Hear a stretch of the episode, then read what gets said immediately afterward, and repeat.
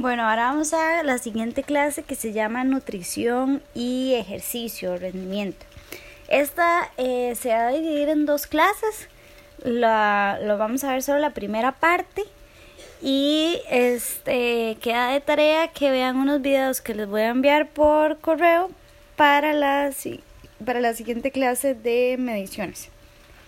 Eh, bueno, lo que es una alimentación me va a ayudar o me va a beneficiar en el rendimiento y al final eso me va a llevar a la victoria. Pequeños detalles, pequeños cambios que hagamos, va al final va a significar un resultado muy bueno. En muchos deportes un segundo es una gran diferencia, entonces si logramos bajar un segundo, lograremos una medalla o un campeonato. Em, para mejorar el rendimiento hay que tomar en cuenta las calorías que, hay que, que debe consumir el atleta. Eh, deben ser suficientes para el ejercicio que la persona realiza. la principal fuente de energía son los carbohidratos, como ya lo hemos visto. Entonces, tenemos que consumir suficientes carbohidratos para que tengan un mejor aporte de energía. Eh, mucha gente los elimina, mucha gente los tiene como mal, este, como medio satanizados. Y a nivel de ejercicio es nuestro mejor aliado. Em, y es muy importante el momento que se consume cada alimento o bebida. No es lo mismo comer cinco horas antes de hacer el ejercicio, ir a entrenar, no comer nada en el entrenamiento que dure tres horas y después salir y no comer nada. Entonces obviamente ahí estamos haciéndolo mal. Tenemos que buscar que la alimentación sea adecuada al horario del entrenamiento y la duración del mismo. Además, es muy importante también tener un buen aporte de proteína. No es el nutriente principal, pero sí es el de los nutrientes principales para lo que es la recuperación post ejercicio. Incluso si estamos hablando de un deporte de fuerza, la proteína es muy importante para lo que es el aumento de la masa muscular. Em, lo que son vitaminas y minerales, como por soporte de antioxidantes, para protegernos de enfermedades, para lo que es también el beneficio en el rendimiento del ejercicio y aumento de masa muscular. Cuidado con los suplementos, no tenemos que consumir un montón de suplementos para rendir igual. A veces con uno, dos o ningún suplemento podemos lograr este, un buen rendimiento. Y la hidratación es sumamente importante, que a este punto la gente a veces no le da tanta importancia. Donde hay que darle más importancia es en el alimento y la hidratación y el suplemento no tanto. Y la gente lo hace al revés, el suplemento es como lo primordial. ¿Cuánto, qué tengo que comprar? ¿Cuál tengo que comprar? Y ya compré tal y me compré este otro y estaba en promoción tal y me lo compré. Y al final puede ser que lo que hizo fue botar la plata, nada más. Y en cambio usted les dice, veas que tienen que consumir tal y tal alimento, tienen que comprar tal hidratante. Uy, no, es que eso me sale muy caro. Pero en suplementos no discriminan cuánto van a gastar. Ahí es donde estamos mal. Em, la ventaja de una buena hidratación y una buena alimentación, lo que me va a ayudar es a que corran más rápido y por más tiempo. Además, eh, ayuda a que el atleta razone mejor y todavía en los últimos minutos logre razonar. ¿Qué pasa si nosotros estamos en, no sé, un partido de básquet o de tenis? Nosotros tenemos que razonar a dónde voy a poner la bola, a dónde voy a hacer el pase, qué voy a bloquear, lo que sea. Digamos, cómo me tengo que mover yo. Para eso necesito pensar. Cuando yo estoy muy cansado, uno no piensa igual usted viene tarde de trabajar y tiene que hacer un trabajo de la U y usted ni piensa porque está muy cansado y no lo logra. Bueno, lo mismo sucede con el ejercicio. Entonces, si nosotros nos alimentamos, y nos hidratamos bien, nosotros vamos a lograr pensar mejor en el ejercicio. Además, los partidos o las competencias a veces se ganan en los últimos segundos o en los últimos minutos. Entonces es lo que yo les decía antes, si nosotros estamos bien preparados, podemos lograr ganar solo por esa, diferencia que yo tengo energía para hasta el final del partido. Y además eh, vamos a ayudar a evitar lo que son lesiones, que eso es también súper importante. Tenemos en la diapositiva 6 lo que es la mala alimentación. Va, va a favorecer el aumento de grasa corporal y esto indirectamente me va a bajar el rendimiento y me aumenta el riesgo de enfermedades o lesiones. El reposo en lo que es ejercicio es súper básico y súper importante. El reposo me ayuda al aumento de la masa muscular, a la recuperación de la energía, em, al final voy a mejorar el rendimiento, me favorecen lo que son las defensas. En todo es como de las pilares del deporte. Ahora, ¿qué es el glucógeno? El glucógeno es como la reserva de energía en el músculo. Cuando nosotros comemos un alimento se transforma o se deshace en lo que es glucosa y por glucogénesis, perdón, este es la eso significa formación de glucógeno y ese glucógeno se va al músculo o al hígado. Entonces ahí está guardado. Luego, por un proceso que se llama glucogenólisis, se va a romper ese glucógeno y se va a producir glucosa. Esa glucosa va a ser la energía en el ejercicio. Entonces, lo que es el arroz me va a ayudar a correr. Así de simple. Entonces, por eso es que se insiste tanto en el aporte de carbohidratos. ¿Que la proteína puede producir al final energía? Sí. ¿Que la grasa puede producir al final energía? Sí. Pero el proceso es más largo y el cuerpo está en su adaptación. Es primero usamos el carbohidrato, luego la proteína y luego la grasa. Eh, perdón, primero la grasa y luego la proteína. Entonces, si nosotros estamos adaptados de esa manera, y no consumimos carbohidratos, el cuerpo va a sufrir un poco y luego empieza a usar lo que es la grasa, pero luego de haber sufrido. Entonces no, no es de mucho sentido hacer eso. Ahora, lo que es en la diapositiva 9, vemos una gráfica que es al lado izquierdo tenemos lo que es el glucógeno muscular y en la base, que es ya la parte de abajo, lo que es el lado derecho, tenemos la duración del ejercicio. Entonces, al inicio nosotros tenemos una reserva de glucógeno grande y conforme pasa el tiempo del ejercicio esa reserva va bajando. Una vez que bajó, se gastaron las reservas de glucógeno, no hay manera de recuperarlo. O sea, nosotros podemos tomarnos un sirope entero si queremos, podemos este comernos cinco bolsas de gomitas, lo que sea, nada va a funcionar. Una vez que se gastó esa energía, ¿qué es lo que es importante?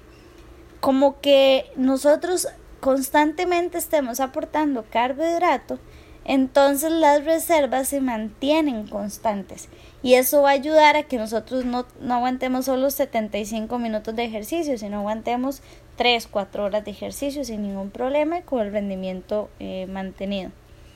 Entonces, eh, como una recomendación antes del ejercicio, bueno, un buen aporte de carbohidratos y sí es importante que ese carbohidrato sea baja en grasa o en general la comida sea baja en grasa, baja en fibra.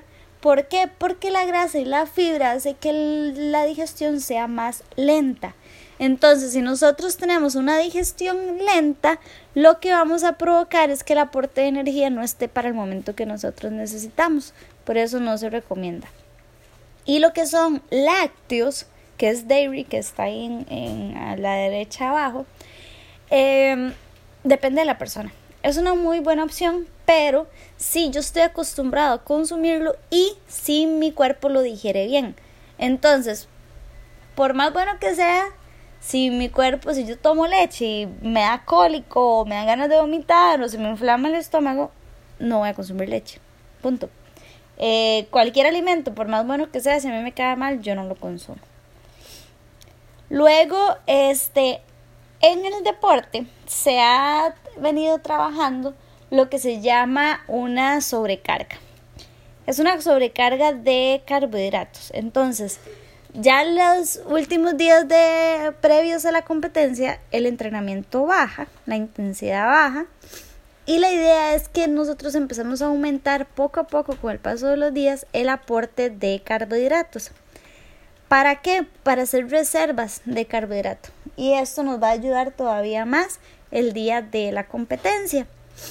Em, normalmente se hace la semana antes, toda la semana, poco a poco se va subiendo y se va subiendo. El día antes se sube todavía más el aporte de carbohidratos y el día de la competencia se centra mucho en, lo que es el aporte de carbohidratos. Esto funciona mucho en competencias como triatlón, maratones, eh, competencias que son como de larga duración, que se llaman deportes de resistencia. Ahora, en deportes como fútbol, básquet, que la duración puede ser una hora, hora y media, dos horas, este, el, el, no se hace esta sobrecarga, sino que se hace el día antes un aumento del consumo de carbohidrato y el propio día de la competencia. No necesitamos tantísimos días. Em, entonces, hablando de lo que es propiamente el día antes de la competición, como les dije, se basa mucho en la, en la, este, en el aporte de carbohidratos, una buena hidratación, tenemos un buen consumo de frutas y vegetales. Probablemente no se hable de tres frutas ese día, sino pueden ser cinco o seis frutas ese día. Sí se, se mantiene el consumo de vegetales, pero no que sea algo en exceso porque me llenan mucho. Entonces, si me siento muy llena, después no como el carbohidrato que me toca comer. La, el tiempo de comida, perdón, el tiempo de comida antes de la competencia depende mucho de la hora que yo voy a competir.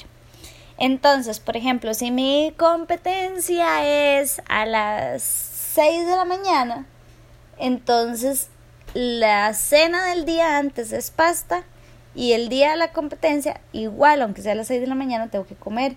Me puedo comer unas tostadas con miel, este, puede ser que me tome un fresco, que no es lo ideal, pero podemos hablar de un fresco de sirope y una, una tostada en vez de dos.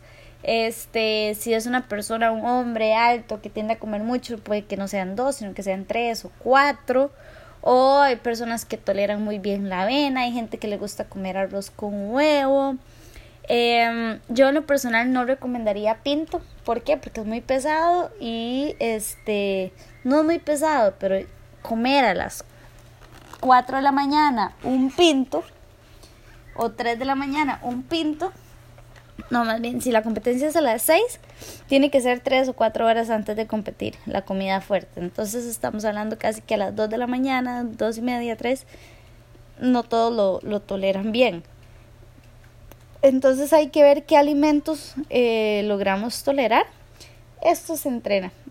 Para los entrenamientos no es solo para entrenar técnica o para hacer un fondo o para mejorar tiempos, también es para acostumbrar el estómago a la alimentación y para ver qué alimentos son más adecuados para la persona y cuáles no tanto.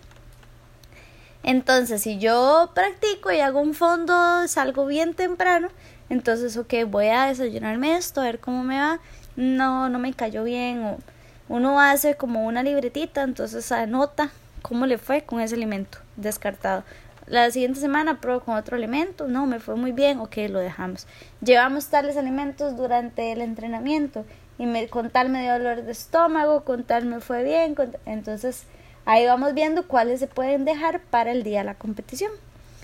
Ahora, digamos que este, la competencia es a las 11 de la mañana, igual tengo que hacer un desayuno, pero esto sí, ya ahí sí me podría permitir un pinto con huevo o unas tostadas y huevo, un poquito de avena con yogur y frutas. Si me gusta el café, siempre puedo mantener café, el café es una super opción porque da mucha energía. Si el partido, la competencia es más bien a las 4 de la tarde, perdón, lo más temprano, a la 1 de la tarde, entonces yo voy a hacer un desayuno y una merienda a las 11 de la mañana. Tengo que hacer merienda, ¿por qué? Porque si yo desayuno 7, 8 de la mañana y de ahí hasta la 1 de la tarde, no son muchas horas sin comer. Si la competición es como a las 4 o 5 de la tarde, entonces yo almuerzo y después compito. Y si es más bien en la noche, yo voy a, almorzar, merendar y después compito. O juego el partido. Entonces, ¿qué podría hacer ese almuerzo? Lo mejor es una pasta. Es la pasta es como la comida por el excelencia previo a las competiciones. Puedo combinar pasta y arroz, sí, o pasta y pan, sí. Este, ahora estoy en un lugar, no tengo acceso a pasta, eh, o solo es pasta en salsa blanca, y en ese caso yo no la recomiendo por la grasa que trae. Em, entonces la opción que tengo es como un tipo casado, ok, comámonos el arroz, plátano al horno o tortillas, un picadillo de papa, pollo, este y frijoles depende de la persona, si lo tolera o no lo tolera. Entonces acá tendríamos un buen aporte de carbohidratos. ¿Qué es mejor la pasta? Sí, por el tipo de absorción que tiene. Pero si no tengo acceso, me adecuo a lo que yo tenga acceso. Siempre, siempre mantener la buena hidratación. Luego pasamos a lo que es durante la competencia. Si mi actividad dura más de una hora, sí o sí yo tengo que consumir alimentos durante la competencia. No me puedo quedar sin comer absolutamente nada. ¿Por qué? Porque se me gastan las reservas de glucógeno. Entonces, cada 15 o 20 minutos yo tengo que estar consumiendo carbohidrato. ¿Cuánto? Eh, estamos hablando de 30 60 gramos de carbohidrato cada 15 20 minutos. Entonces, que un banano son 15 gramos de carbohidrato. Entonces, si me como un banano y unas 5 gomitas en promedio, depende de la marca, pero digamos que 5 gomitas, ya ahí tenemos 30 gramos de carbohidratos o 40. Este, aquí dependería del alimento que yo vaya a escoger o una barrita energética. Ahora, si mi competición dura o si mi actividad dura 5, 6, 7 horas, yo tengo que valorar el uso de proteína durante la competencia.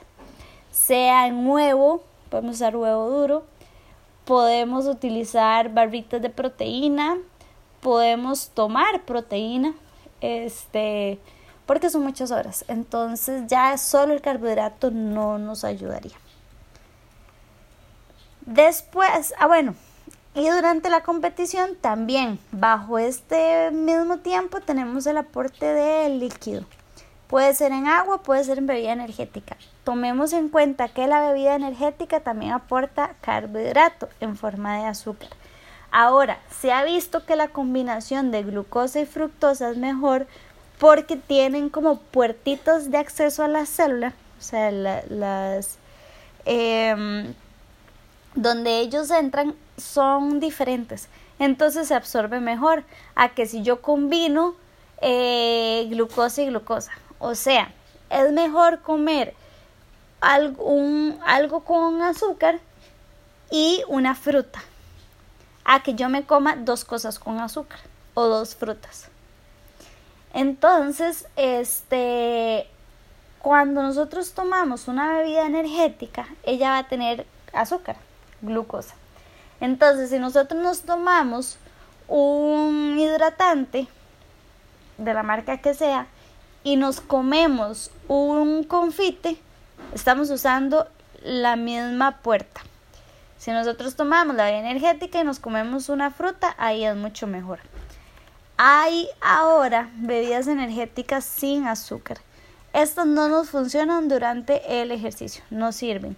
Y además de que la absorción del sodio es mejor cuando es combinada con eh, azúcar, en el tipo, en lo que son bebidas energéticas. Entonces, el sodio de la bebida energética o la bebida energética, una de sus funciones es el aporte de electrolitos. Si nosotros la consumimos sola, no nos va a funcionar tanto. Igual nos beneficia más que venga combinada con glucosa. Entonces, depende de la bebida, digamos que unos 250 mililitros puede tener unos 15 gramos de carbohidratos más o menos. Pero eso sí depende mucho de la, de la marca. ¿Qué marca usar? Bueno, la que al atleta le guste más. Hay gente que le gusta eh, Gatorade, hay gente que le gusta Powerade, hay gente que le gusta Electrolyte. eh, lo que son las pastillitas de electrolitos solo tienen electrolitos. Entonces, yo puedo tomarme agua con la pastilla de electrolitos, pero aparte tengo que consumir el carbohidrato. Después del entrenamiento, después del ejercicio, em, se me bajan las reservas de glucógeno del músculo y las células se rompen. No es que yo me lesione, es que siempre las células se van a romper. Entonces, eso me puede eh, producir fatiga muscular. ¿Qué es lo que yo necesito? Reponer todo lo que perdí. Para ayudar a la recuperación, lo mejor, lo mejor es la combinación de carbohidrato con proteína, no la proteína sola. Entonces, se ha visto que no es necesario esos 15, 30 minutos post ejercicio consumir la proteína, porque si no se rompe el tejido o más bien estoy eh, perdiendo masa muscular ya se ha visto que no es tan así. Ahora, si yo entreno dos veces en el día, ahí sí considero que es importante porque yo necesito recuperar bien rápido para la siguiente sesión. Pero si estamos hablando de que tenemos este una sesión al día nada más, entonces podemos darle una hora de tiempo, algo así, y ya tomarnos la o consumir la combinación de carbohidrato y proteína.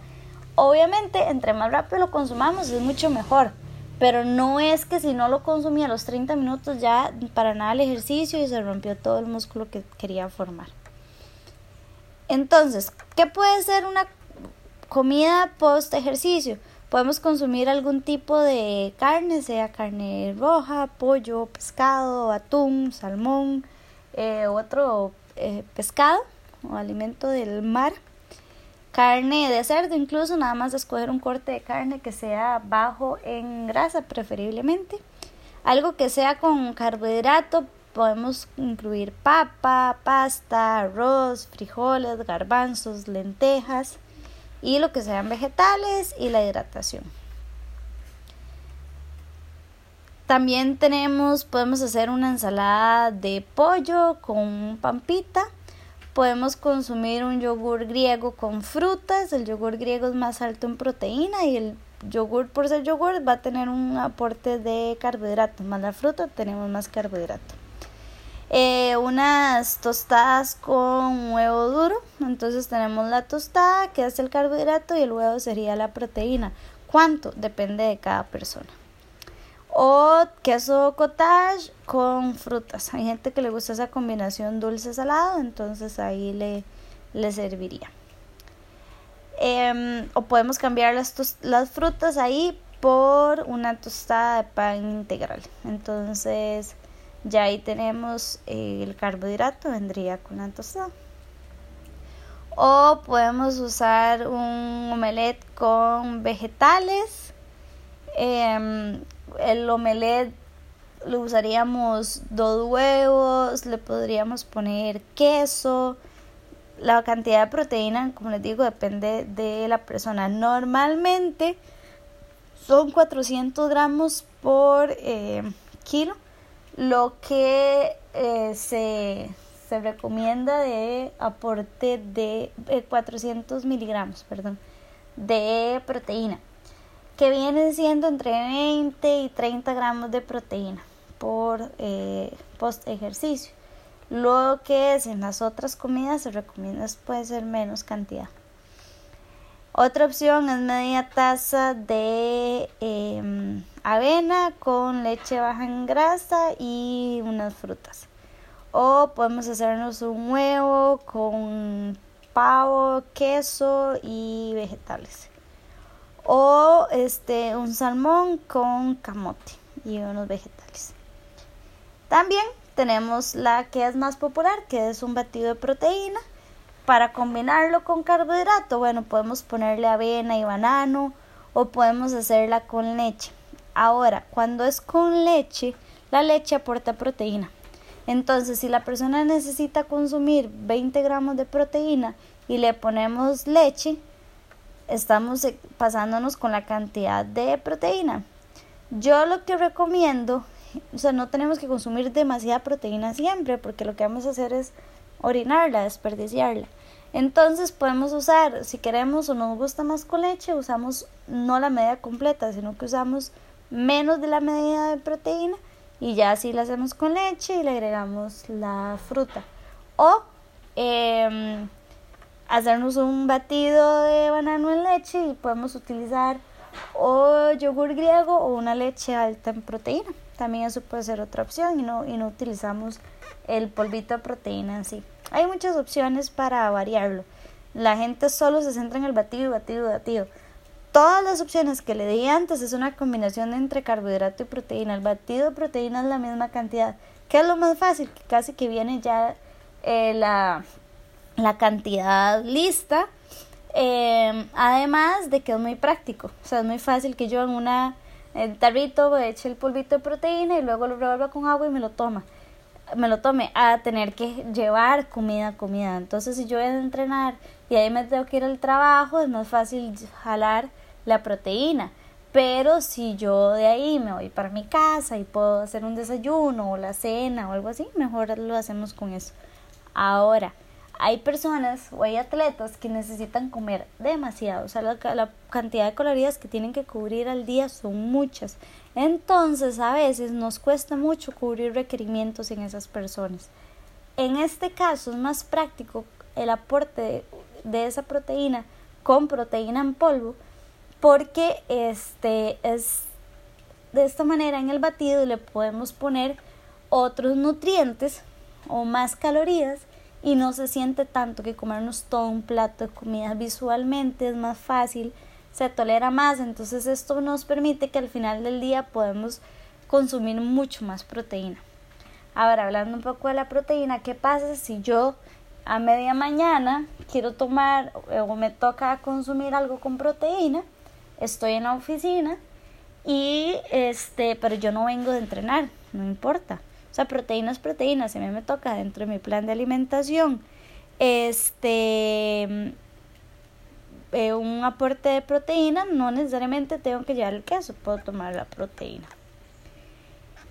Ahora, lo que es el alcohol o bebidas alcohólicas. Las bebidas alcohólicas nos afectan en todo el proceso de entrenamiento, lo que es la recuperación, la generación, regeneración de, de tejidos, aumento de masa muscular, la función cognitiva, o sea, como pensamos, este, la potencia en el ejercicio, la calidad del sueño, la síntesis de glucógeno. Entonces, al final, el alcohol nos puede afectar todo lo que estamos entrenando.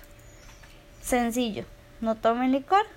Y por eso, digamos, a veces los atletas cuando se acaba la etapa competitiva es donde aprovechan y toman un poquito más de licor porque ahí estamos en etapa de descanso.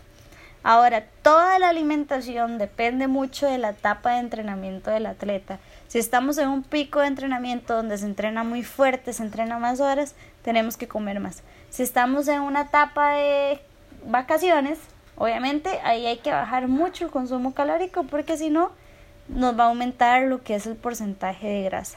Entonces, en lo que es deporte, el plan de alimentación siempre tiene que irse variando y lo ideal es que el entrenador tenga una comunicación con el nutricionista para saber en qué momento, en qué etapa estamos y hay qué, qué hay que aportar o qué nutrientes hay que aportar.